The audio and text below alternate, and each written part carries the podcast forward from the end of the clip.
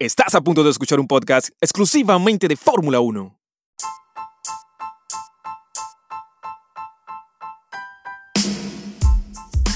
Bienvenidos al episodio número 10 de Autódromo 1 Podcast. Hablemos de Fórmula 1. Soy Ricardo González. Este podcast es hecho en la ciudad de Panamá y aprovecho para saludar a quienes nos escuchan aquí en Ciudad Capital.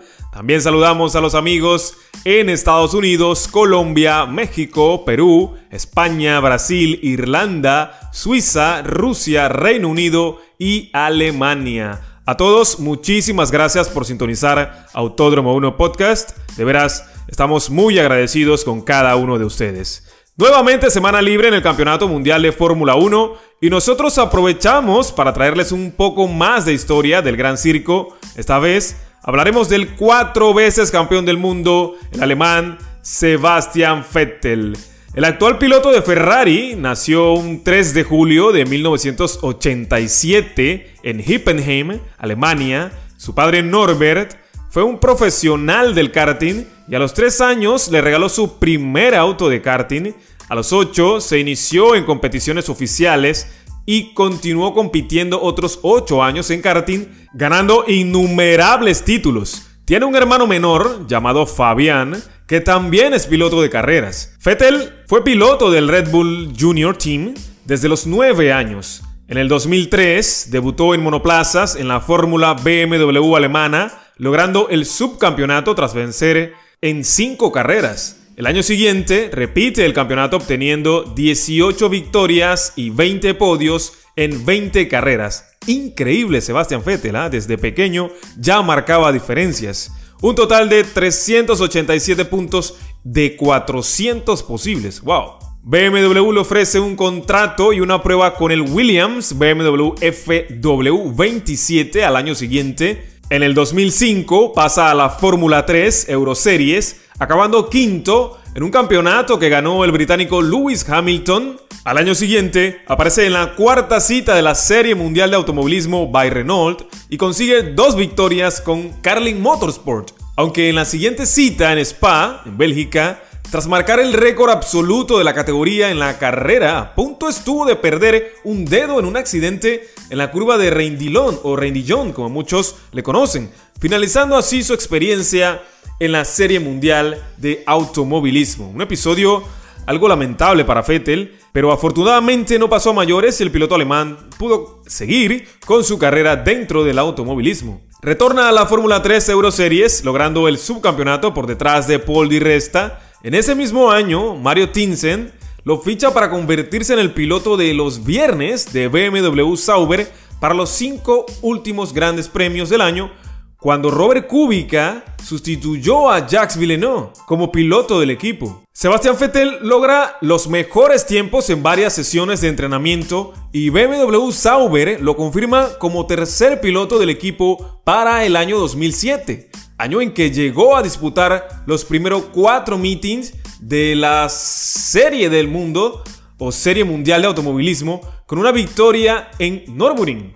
El accidente de Kubica en Canadá le permitió sustituirle en el Gran Premio de Estados Unidos, puntuando en su debut en Fórmula 1 con tan solo 19 años. Venía creciendo a un ritmo arrollador el alemana. ¿ah? Deja la Serie Mundial de Automovilismo para centrarse en la Fórmula 1. En julio, Helmut Marko quiso que sustituyera a Scott Speed en Toro Rosso a partir del Gran Premio de Hungría, confirmándole así como el piloto del equipo para el 2008 que fue su primera temporada completa, aunque no comenzó nada bien debido a los accidentes y a las averías del Toro Rosso. Abandonó en cuatro de las primeras carreras, aunque remontó con dos quintos puestos en Mónaco y en Spa-Francorchamps, y en Monza logró la primera pole position y en la carrera ganó arrebatándole el récord de ganador más joven de un gran premio al español Fernando Alonso. En 2009, tras la retirada de David Coulthard,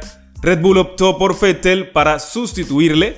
Con su Red Bull RB5 se mostró muy competitivo, aunque las varias averías, diversos accidentes, lo hicieron perder muchos puntos, a pesar de haber ganado en China, Inglaterra, Japón y Abu Dhabi. En 2010 ha pasado de ser un piloto revelación a convertirse en firme candidato a luchar por el título mundial junto al piloto australiano Mark Webber, a la cabeza de los más rápidos o con los más rápidos. Recordemos la delicada o, frágil relación, o difícil más bien, que tenía con el australiano Weber.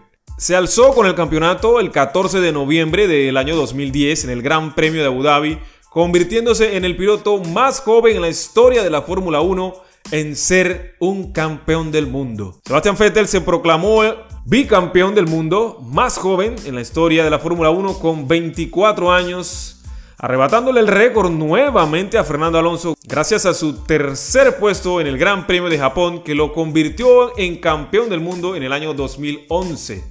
El 25 de noviembre del año 2012, el piloto alemán se proclamó campeón por tercera vez en Brasil con tres puntos de ventaja sobre el español Fernando Alonso, después de una carrera tremenda en la que el piloto español lo llevó al límite. El 11 de junio de 2013 se hizo público su permanencia en Red Bull hasta la finalización de la campaña 2015.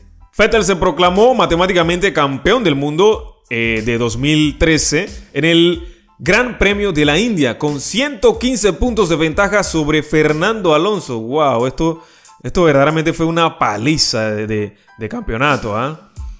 El 20 de noviembre del año 2014, tras casi dos meses desde que Red Bull anunciara que Sebastian Vettel dejaría la estructura energética al finalizar la temporada, Ferrari hizo oficial la marcha de Fernando Alonso y la llegada del alemán como compañero de Kimi Raikkonen a la escudería de Maranello.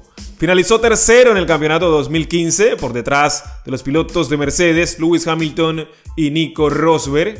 En 2016 Finalizó el campeonato en cuarta posición con 212 puntos, 7 podios, no obtuvo victorias en ese año y dos vueltas rápidas. En el año 2017 fue subcampeón del mundo, igual que en la siguiente temporada, en 2018 por detrás del británico Lewis Hamilton.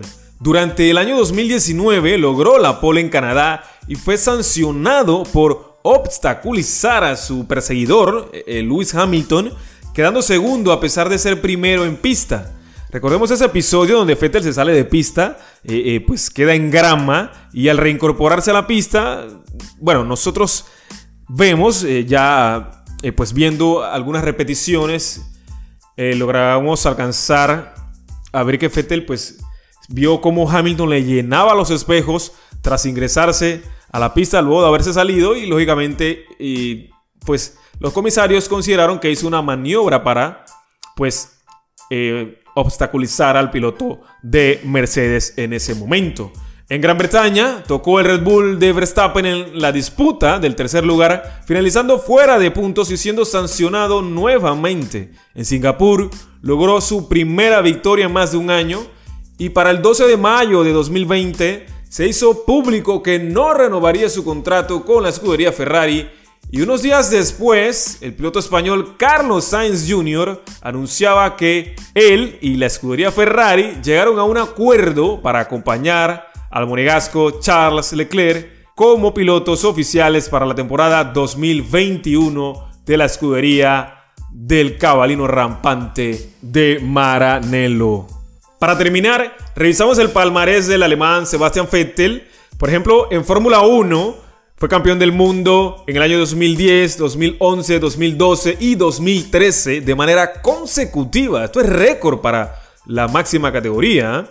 Subcampeón del mundo de Fórmula 1 en 2009, 2017 y 2018.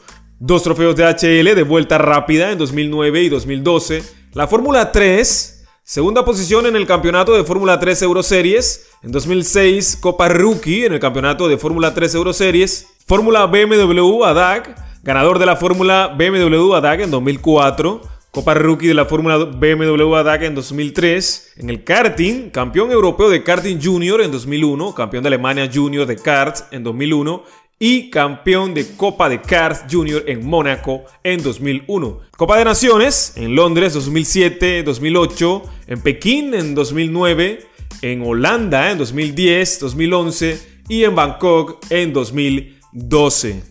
Gente, fue un placer llevarles un poco de historia del alemán Sebastian Vettel. un gran piloto de Fórmula 1, cuatro veces campeón del mundo. Y bueno, ya veremos dónde termina Vettel para la siguiente temporada, en 2021, ya que su futuro no está nada claro todavía con los de Maranello, en este caso la escudería Ferrari. Es todo por hoy en Autódromo 1. La próxima semana nos vamos hasta el circuito de Spa-Francorchamps para realizar el Gran Premio de Bélgica. Es un circuito rapidísimo en donde los pilotos van a altas velocidades y exigidos al máximo, o sea, van al límite cada, cada piloto dentro de circuito de Spa Francorchamps. Nuevamente te doy las gracias por haberme escuchado y espero que te haya gustado este podcast y puedas compartirlo en tus redes sociales para que tú y otras personas nos acompañen todas las semanas y disfrutar del increíble mundo de la Fórmula 1. Gente, como siempre, no dejen pasar la posibilidad de vivir un gran premio de Fórmula 1 en persona. Soy Ricardo González, esto fue Autódromo 1 Podcast, hablemos de Fórmula 1, nos escuchamos en el próximo episodio, bye gente, cuídense mucho. Acabas de escuchar el podcast de Autódromo 1. Sintoniza todos los episodios de Autódromo 1 en tu plataforma favorita para escuchar podcast. Esta es una producción de Ricardo González. Recuerda visitarnos en Instagram, Facebook, Twitter y YouTube como Autódromo 1. Nos escuchamos en el próximo episodio.